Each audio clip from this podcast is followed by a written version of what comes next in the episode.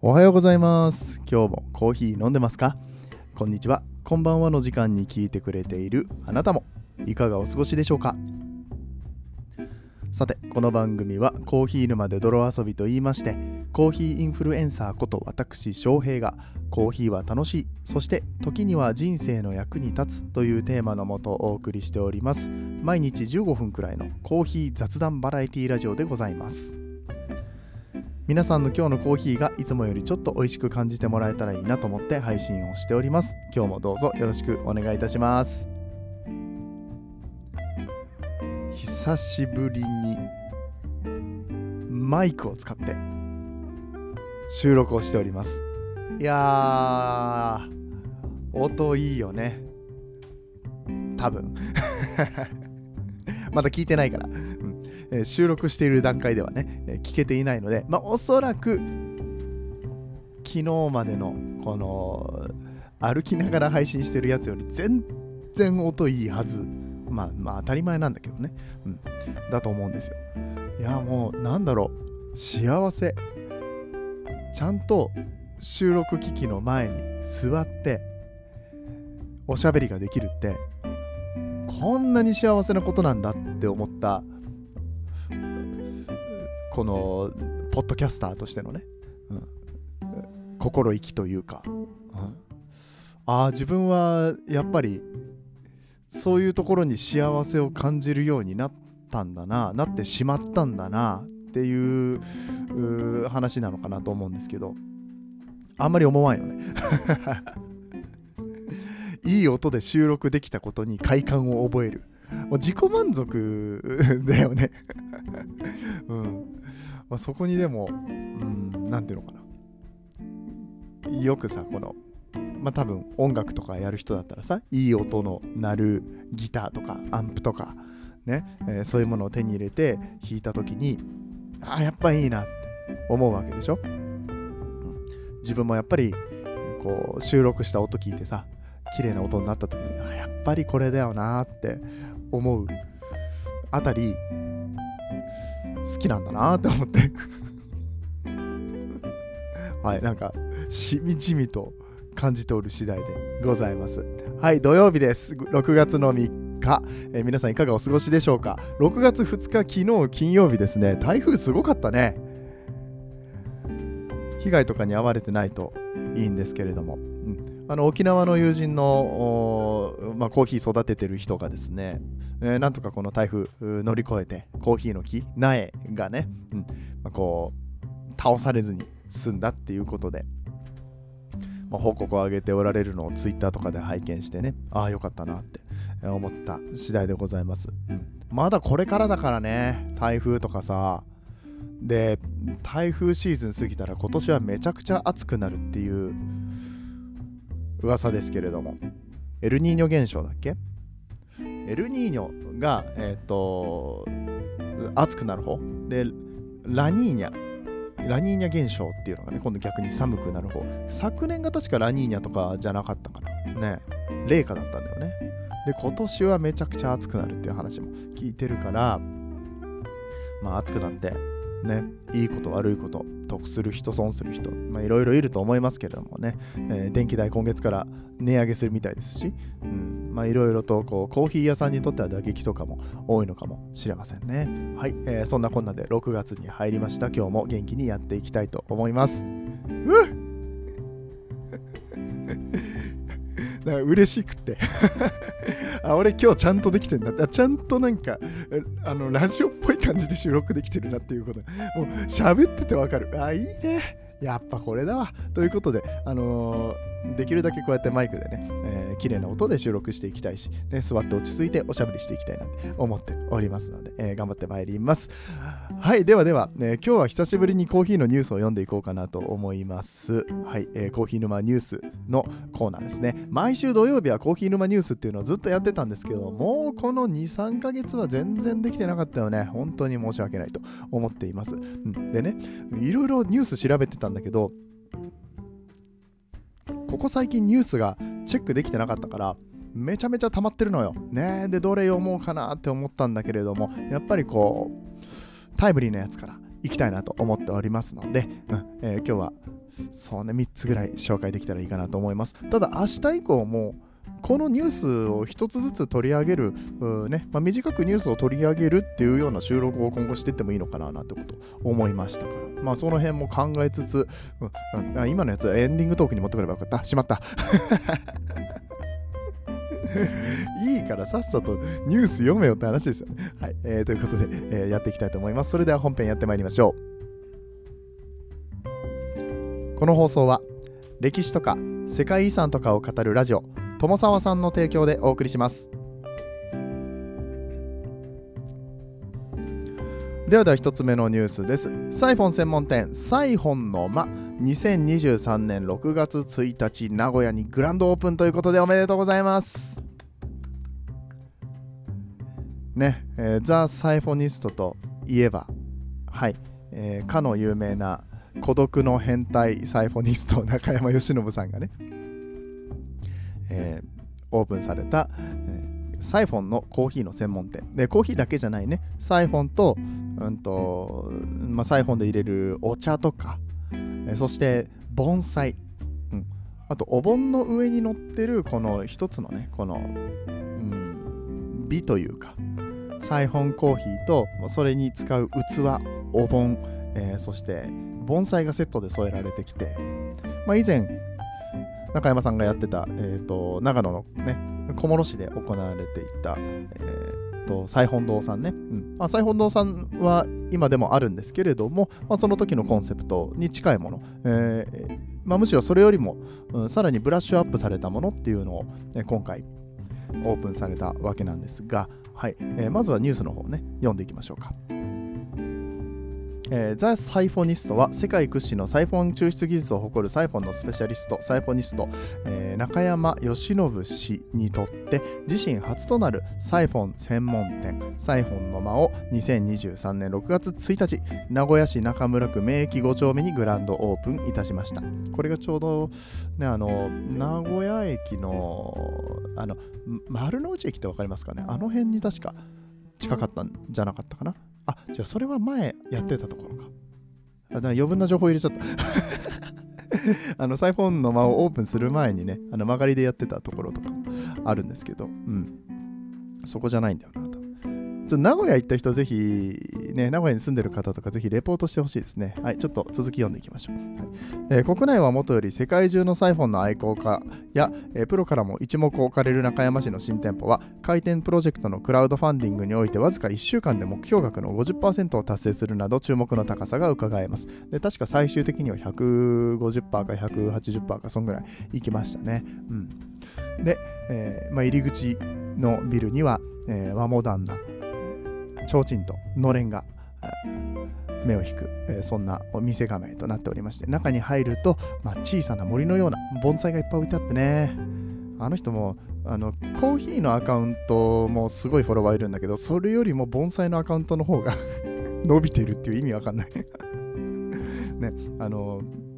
サイフォンの変態であり、えー、そして盆栽とか苔の変態でもあるっていうね、えー、感じなんですけどね、うん、そんな、えー、お店がもう写真がね、素敵ですね。綺麗だな、この緑。いいな。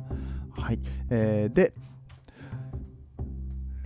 店内はですね、特別カウンター席6席と、えー、1枚板テーブルの席が12席という感じで全18席、えーと、特別カウンターは、まあ、おそらく目の前でサイフォンを入れてるところを見れるっていうところがね、うんえー、コンセプトになってるのかなと思うんですけどあ写真出てるわうわこれいいっすね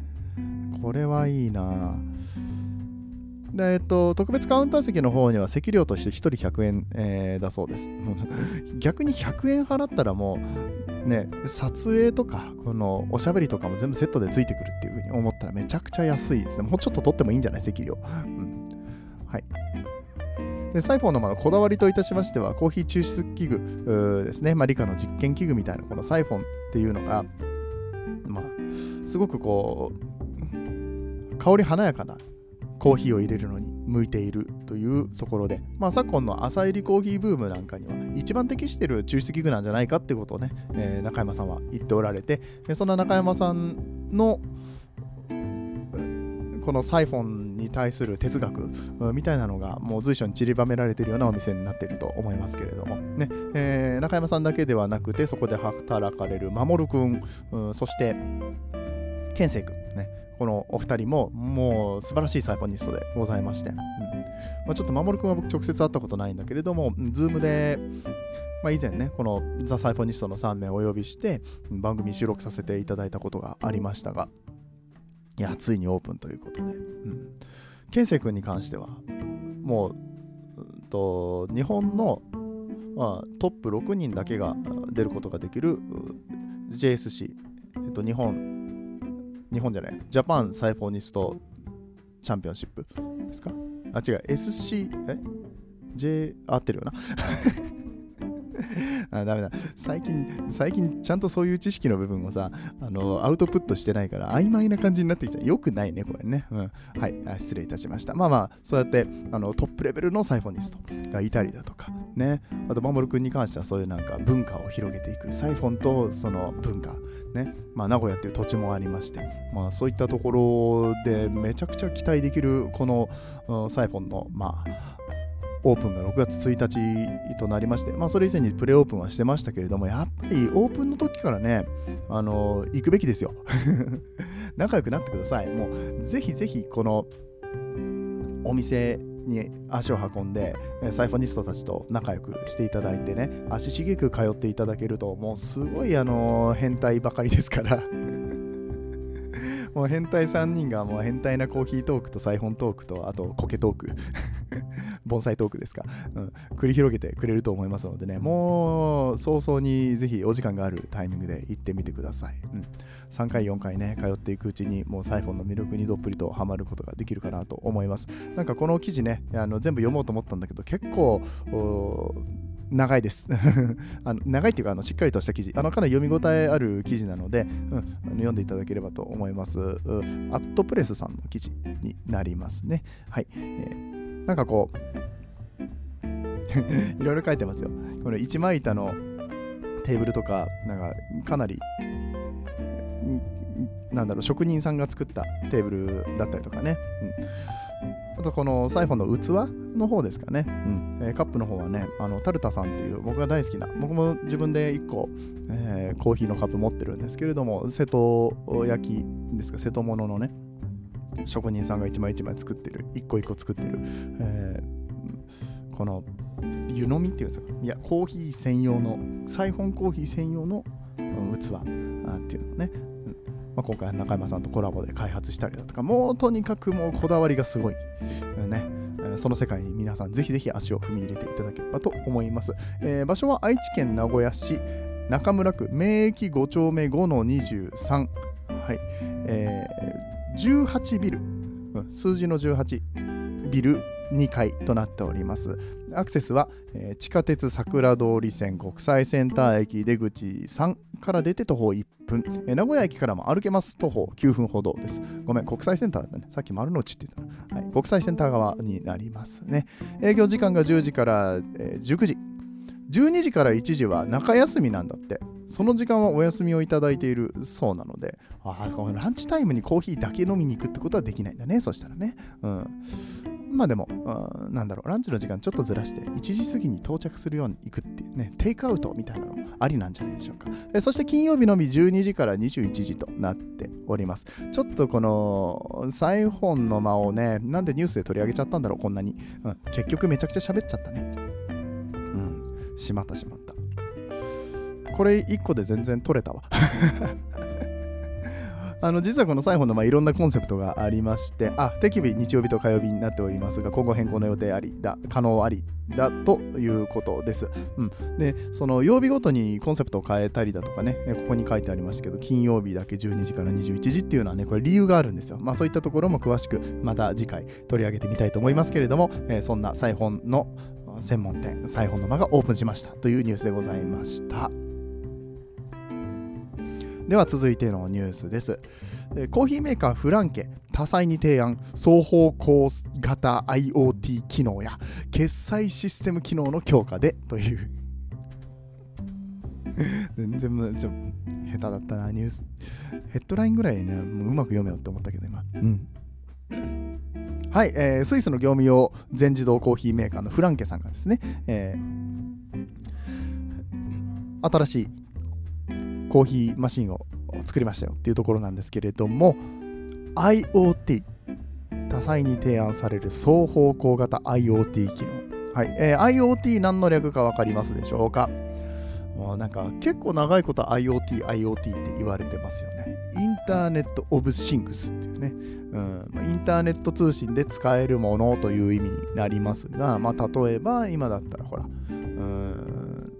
スマートスピーカー、AI スピーカーとかですかね、ああいうのだったりとか、まあ、それを通して、えー、じゃああのエアコンとか電気が遠隔で操作できますよとかね。あと最近電子レンジとか,、うん、そういうのも大体こう IoT でできないものなくなってきてるんじゃないかと。電化製品に関してはね。だって電気のスイッチでさえもさ手動であのパチパチしてたやつがあのわざわざその近くに何だろうかな。指っていうか、まあ、うんこうスイッチを押せるロボットみたいなのを近くに設置して、うん、あの電気つけたり消したり、まあ、電気だけじゃないか。電源っていうんですかね、うん、電気に限らず何かの電源をつけたり消したりとかタイマーをつけたりだとかね。鍵とかも勝手に開くしね、うん、家の近くに来ただけで自分が持ってる携帯を近づけただけで、あのー、玄関のドアが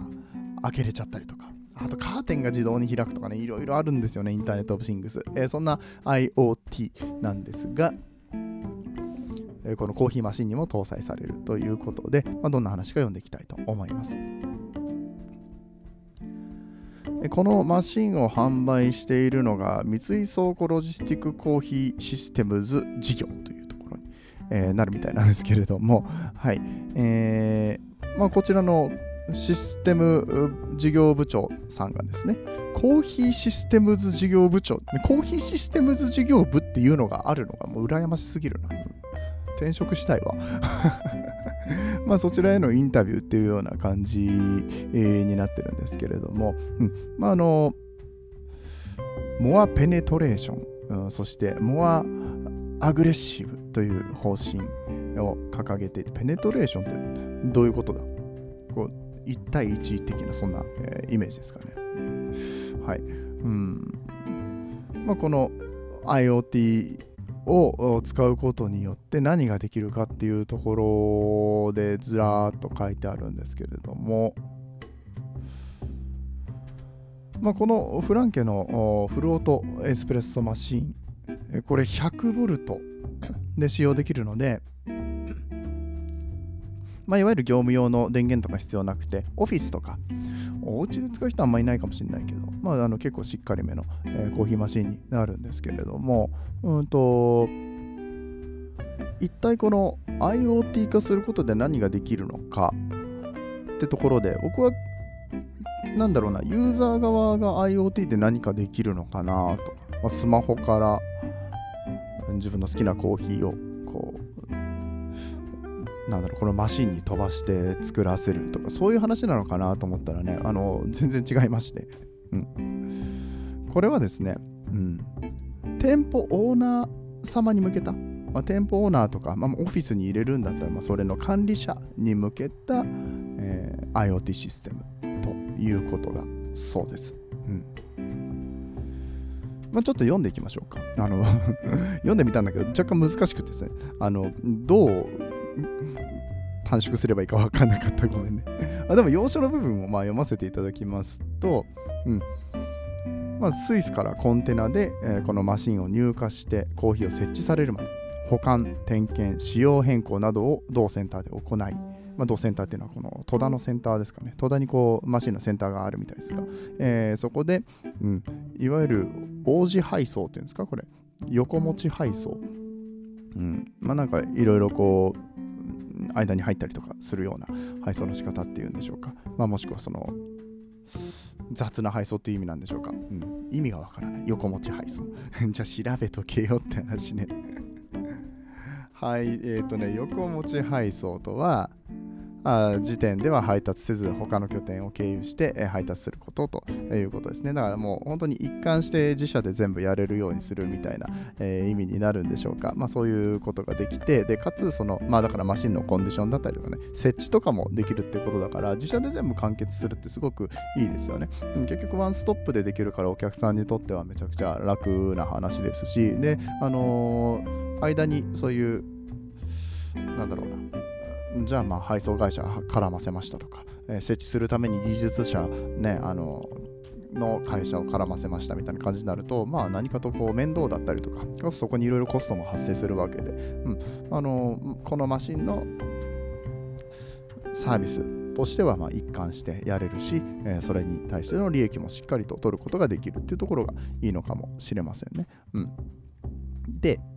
まあ、特に大きいなって思ったのはマシントラブルの時に遠隔操作であらかじめコンディションを確認してエンジニアを派遣することで修理の精度を上げ、えー、部品不所持などの再出庫を減らすことができる。でこれが、あのー、CO2 を減らすことにもつながりますよね。何回もこう車であっち行ったりこっち行ったりしなくてもいいし。であの、おそらくこの技術者さんの満足度っていうか、まあ、仕事に対する満足度も上がりますし、うん、この自社向けのメリットしっかり担保しつつ、えー、ユーザーに対しての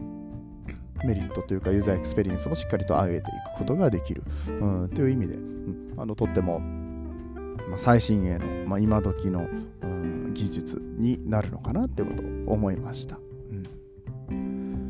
えー、マシンの設置や修理の計画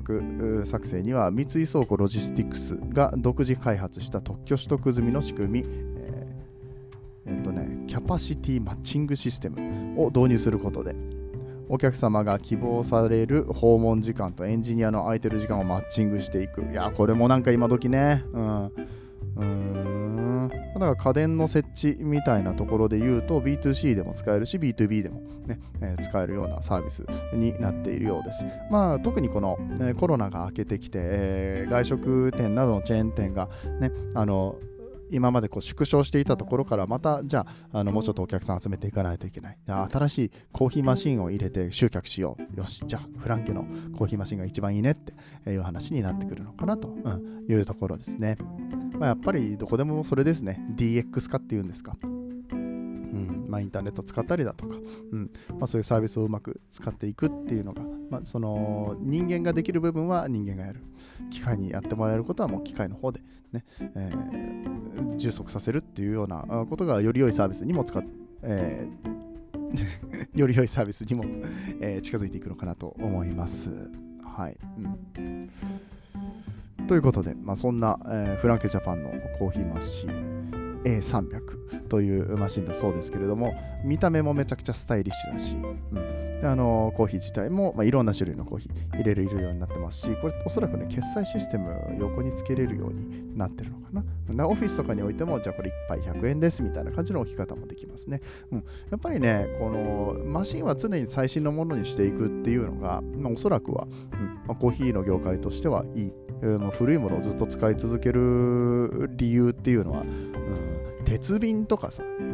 馴染んでくるものに関してはいいのかもしれないけど、やっぱりこう、ね、あの、コーヒーに関しては、基本的には新しい方がいいですね。油温の調整だったりだとか、うんこのグラインダーの刃の精度がね上がっていったりだとか設定セッティングですか。ね。あのやっぱり科学的な研究がずっと進んでいって、えその最新鋭のモデルにしていくことによって美味しいコーヒーが飲める。もう一般の人たちが飲めるコーヒーというか、まあ、僕みたいにあのコーヒーバカコーヒーオタク みたいなのが考えるものではなくってもう本当にあの一般レベルでのコーヒーの味のレベルが上がる。もしかしたらさだから昭和のうんもうコーヒーの出始めの頃のコーヒーを美味しい美味しいって飲んでた人がね。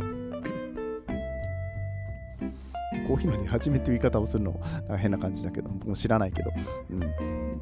ん。あの頃飲んでたコーヒーは確かにねその時飲んで美味しかった記憶があるかもしれませんけどあ今時代変わったな。こんなにコーヒーのレベルって上がってるんだっていうようなのを簡単に感じてもらえるようになるかもしれないし、まあ、こういった、ね、最新鋭のマシンっていうのは、えーぜひぜひどんどん増えていってほしいし導入していくところが増えるといいななんてことを思いました。はいということで、えー、コーヒーメーカーフランケンさんのね、えー、A300 のお話でございました。えー、最後のニュースにしましょう。何分話したんだ？時間も測ってなかったな。はい、えー、スターバックスで新ギフトサービス開始。好みのデザインにカスタムした紙製カバーをカップに取り付けるコーヒーを送ることができますよというニュースでございます。こちらネスレジャパンさんからのニュースになりますね。新たなウェブギフトサービス、スターバックスメッセージギフトだそうです。こちら、ネスレさんの通販オンラインショップで開始いたしました。うん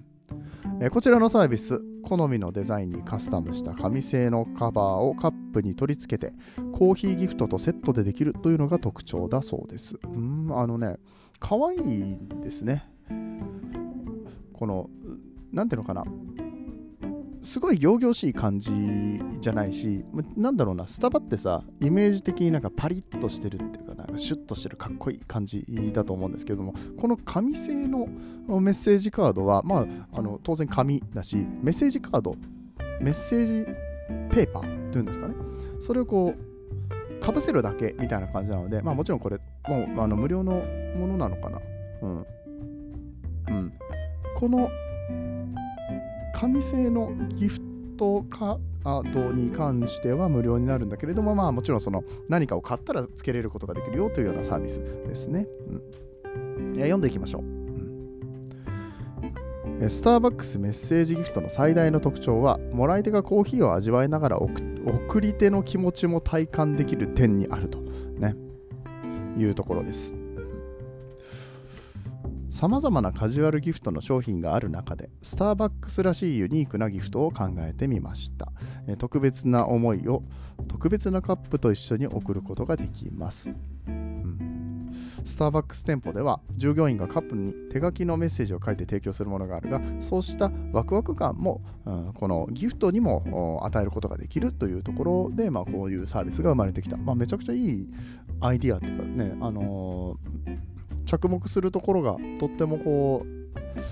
う日本人が喜びそうな部分だなっていうのを感じましたね。ほらあの名前をわざと間違えるとかさアメリカ海外のねスターバックスさんのさメッセージとかだとねそういったところが話題になるのとはちょっとまた違ってさ、うん、あれ書いてもらいたいみたいな。ね、足しげくスタバに通うと、バリスタさんに、あパートナーさんか、パートナーさんにね、こうやってあの名前覚えてもらって、なんかいつもちょっと違う絵描いてくれたりとか、メッセージ書いてくれたりとかね、うん、するっていうのが、あのまあ、スターバックスの一つのこう、まあ、特徴というか、名物というか、あれがスターバックスのコミュニティをすごく強化強固にしてるよなっていうのはいつも感じるんだけれども、うん。まあ、そういったワクワク感もね、まあ、コロナとかもあったしなかなか対面で、ね、書いてもらうこともできなくなった。あと最近はこうスターバックスは日本においては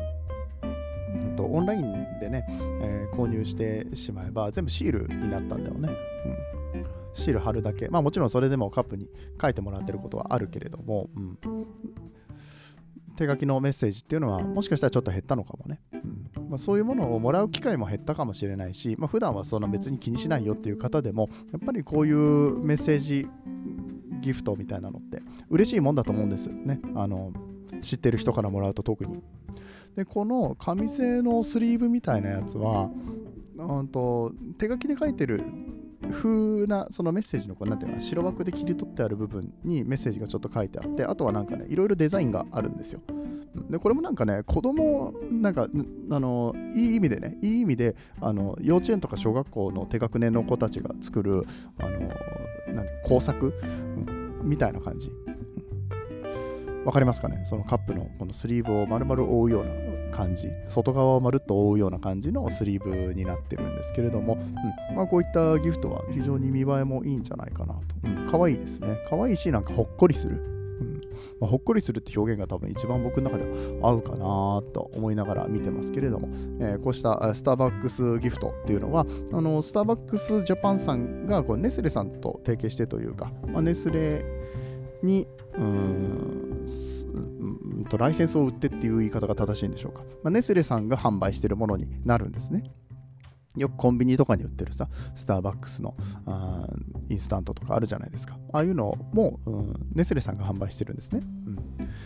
まあ、19年、えー、2019年にこういったスターバックスギフトっっていうものが展開しているみたいなんですけれども、うん。まあ、成長率すごく伸びているみたいです。うん。でそのうちでも30代の女性を中心に同世代の友人や家族など身近な人への贈り物と選ばれているということで相手の好きなものを選んで送れる。でそこにメッセージをつけてあげることができる、うん、というのが、うん、特にこう、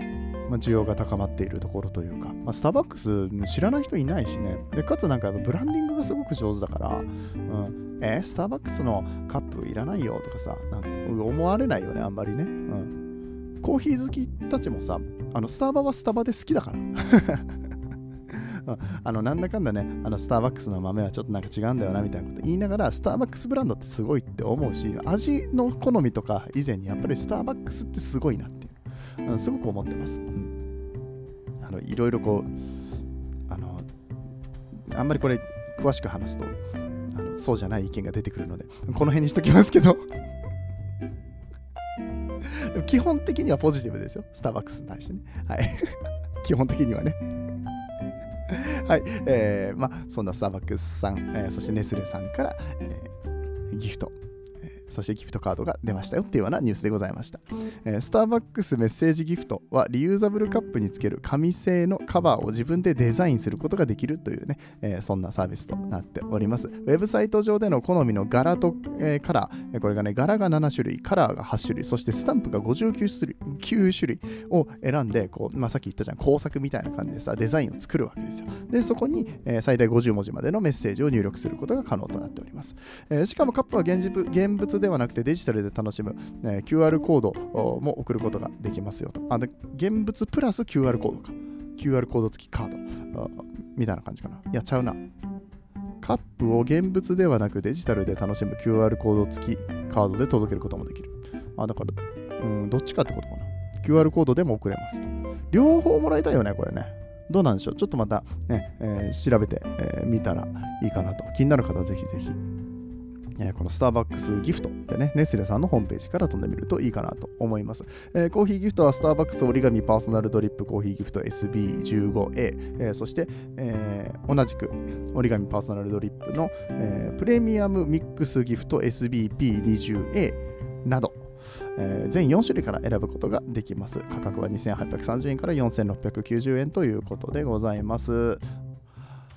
はい、ということで、スターバックスのギフトサービスのお話でございました。えー、本日は3つのニュースを読んでみましたけれども、いかがでしたでしょうか？ちょっと長かったかな？多分結構30分ぐらい喋ってるんじゃないかな。今日はさ、パソコンで収録してる関係でね、まあ、アップルの、この、まあ、僕はあの MacBook 使ってるんですけれども、 GarageBand っていうね、アプリを使って、え、収録をしております。うん、であの GarageBand ってさ、うんまあ、音楽用のやつだからあんまり何分とかいう風に出ないんだよね。まあ、ちょっとそこら辺も考えて、うん、そうだな、この僕も引っ越して2ヶ月経つしさ、で転職もしたしさ、新しいコーヒー沼の、コーヒー沼で泥遊びのあり方みたいなのを考えてみてもいいのかもしれませんね。でもニュース読みはかなりいいんじゃないかな。今回ほんとめちゃくちゃいっぱいニュースあったから、どれ読もうか迷っちゃったんだけど、これ一つずつさ、あの、チェックしといて、まあ、Twitter とかにも載せといてさ、うん、そっから一つ選んで毎日収録したらいいんじゃないの？ニュースの頻度もうちょっと上げたらいいんじゃない？前にも言ったような気がするけど、うんまあ、そういう収録の仕方もありだななんてことを思いました。はい。えー、ということで、えー、今日のお話面白かったよと思っていただけた方はぜひ番組のフォローそして拡散をよろしくお願いいたします。そして皆様からの意見もお待ちしております。ニュース読みいいねとか、うん、いやたまには雑談もいいんじゃないとか、いやまたたまにはっていうかおそらく雑談も結局入ることになるから、まあ、そこは心配しなくていいんですけども、もうちょっと真面目な話しろよとかさ、あれについて質問したい、これについて教えてくくれみたいな話でも大丈夫でございます。えー、過去にもたくさんアーカイブ残っております。多分もうそろそろ1000回近いんじゃないかな、この番組。900くらいは撮ってるような気がするんだけれども、うんえーまあ、過去の回も聞いていただきたいんですけれども、ね、あの昔あった話でも結構です。今話してみるとまたちょっと違った感じにもなるかもしれないし、ねえー、皆さんが聞きたいと思った話をしていきたいと思っておりますので、皆様からの DM なんかでのご連絡もお待ちしております。インスタグラム、ツイッター、えー、から、えーお問い合わせいただければと思います。ではでは終わっていきたいと思います。長いことお付き合いありがとうございました。えー、皆さんの今日のコーヒーが素晴らしいものとなりますように。お相手はコーヒー沼の翔平でした。次はどの声とつながりますか？